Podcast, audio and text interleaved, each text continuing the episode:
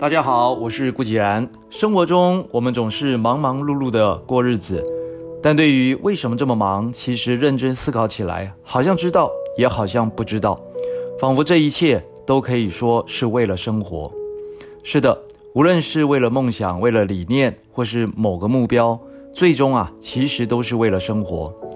即使是世界首富，或是最有权势的美国总统，成就再大，还是得分分秒秒的过日子。所以，如果生活只是步履匆匆、单调而重复的奔忙，缺乏细细的品尝，那就没有什么意义了。找到商业的本质，才能预见问题、发现问题并解决问题。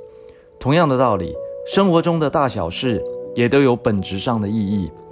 曾经听过一个故事，两个非常口渴的人终于找到一处泉水，其中一位从行囊中拿出玉质金杯来喝水。一位则是拿出普通的陶土杯来喝水，前者因为自觉富贵啊而满足，后者因为感到贫穷而烦恼。其实，无论是玉质金杯还是陶土杯，他们喝的都是同样的泉水，而且真正解决口渴的也只是水，与杯子的质地无关。这就是生活的本质。快乐来自知足，烦恼生于欲望。很多时候，很多东西不需要刻意去追求。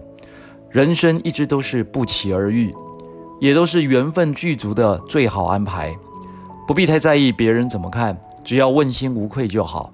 更不要因为旁人说了什么就心烦意乱，因为生活是自己的，言语是别人的，心如果乱了，生活就乱了。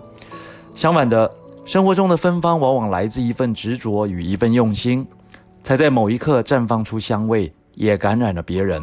所以，花开从不是为了花落，而是生命的展开与延续。生活不是为了抱怨，而是生命的丰富与成长。